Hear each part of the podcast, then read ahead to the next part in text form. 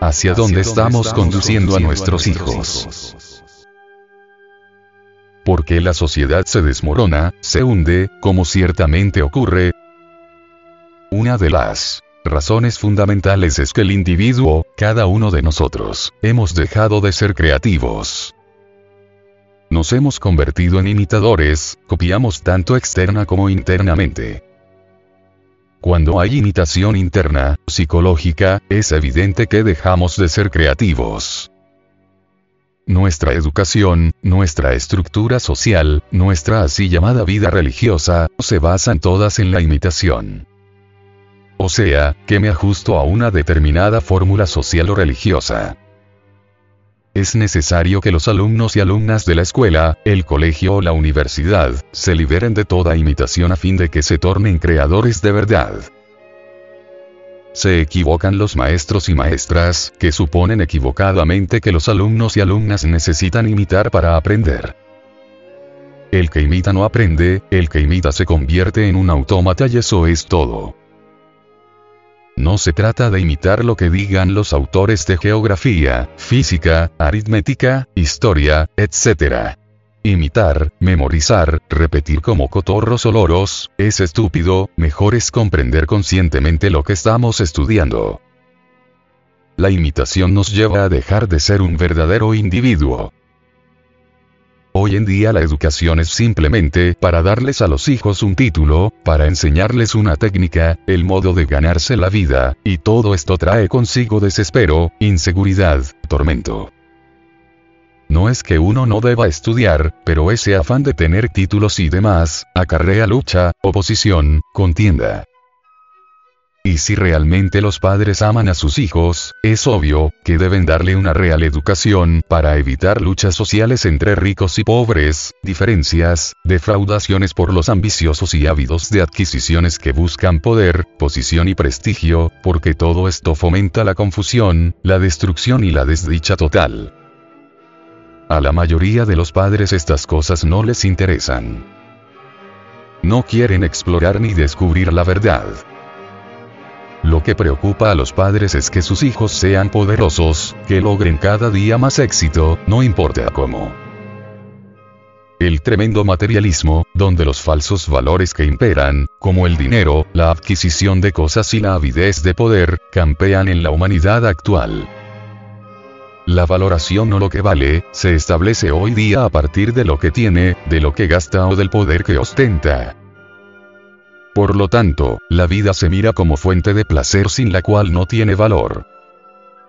Es esa búsqueda de placer que se obtiene pagándolo solo con dinero, lo que rige las vidas y, por lo tanto, se considera válido cualquier medio para obtenerlo. Ser padre o madre es más que traer hijos al mundo significa cumplir la responsabilidad de dar a los hijos una herencia cultural, educativa, moral y espiritual proporcionándole un conjunto de valores sólidos y orientadores que le permita resistir las influencias destructivas y derrotistas. Cuando los padres retornan al hogar después de su trajín diario con tantos problemas laborales, en un ambiente llenos de presiones y conflictos donde ellos, la gran mayoría, se sienten importantes, al llegar a casa papá y mamá, lo que traen consigo es cansancio, tensiones y problemas que llegan a provocar en el ámbito familiar tirantes, angustia. Ante este hecho, el padre educador es desplazado por el padre proveedor situación que deja al niño embutido en un vacío horrible. ¿Cómo toman los niños esta situación? La reciben como falta de amor, pues se sienten abandonados y reaccionan agresivamente y por lo general buscan para evadirse la droga, el alcohol.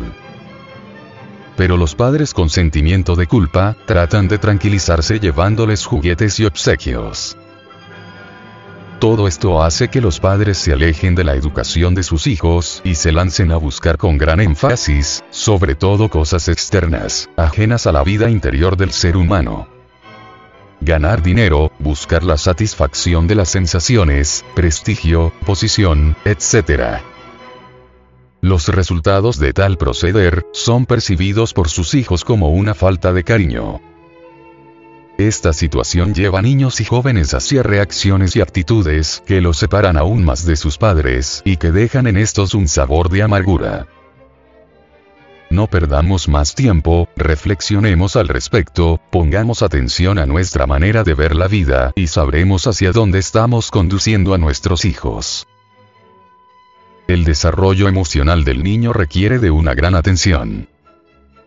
El niño debe vivir en una atmósfera de cuidado y cariño para que se sienta seguro y esté libre de cualquier temor. El miedo es el mayor enemigo de toda inteligencia y creatividad. El niño debe sentirse libre de decirnos sus problemas y ansiedades sin temor a ser regañado o castigado, tal como estaría en un buen hogar. La conducta apropiada y el orden deben respetarse, sin el uso del miedo o castigo y este es el mayor reto para los educadores y los padres. Si tenemos que tomar el recurso del miedo y el castigo, representa nuestro fracaso, no un logro.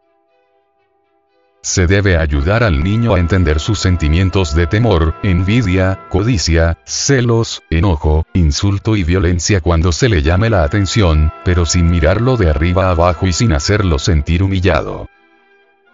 Para esto es necesario que nosotros, los maestros, entendamos las causas de estas emociones en nosotros mismos. Es precisamente esta falta de entendimiento adecuado de nuestro desarrollo lo que causa innumerables problemas de disciplina, rivalidad, inferioridad y odio a través de toda nuestra vida. El desarrollo espiritual y cultural del niño incluye el amor a la naturaleza, a la música, al arte, la danza y el drama. Debemos ayudar a los niños a darse cuenta que somos parte de la naturaleza, de que los árboles y los animales son nuestros amigos, y no solo para utilizarlos para nuestro disfrute.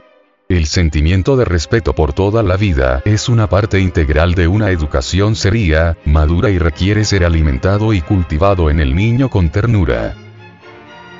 La sensibilidad a la belleza de la naturaleza, ríos, montañas, cielo y de la puesta del sol, son tan esenciales como la sensibilidad del ser humano. Los niños los toman de nosotros naturalmente todo esto, sin que se les enseñe formalmente, si lo tenemos en nosotros mismos. Debemos tener en la escuela clubes de naturaleza, de drama, de música, de danza y arte, donde el niño pueda cultivar estos intereses a aprender todo el tiempo. Eso es estar receptivo y no solo tolerante.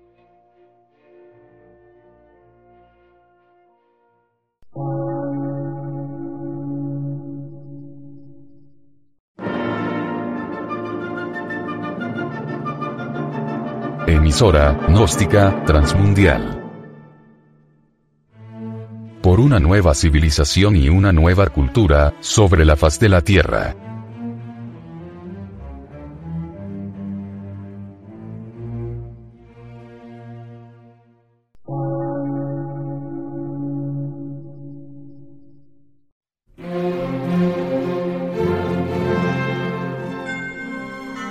Medio de radiodifusión.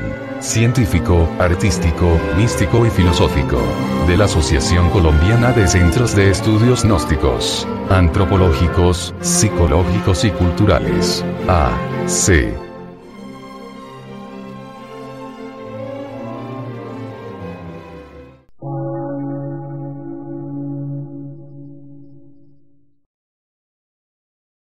Lectura en movimiento. Difusión sin fronteras.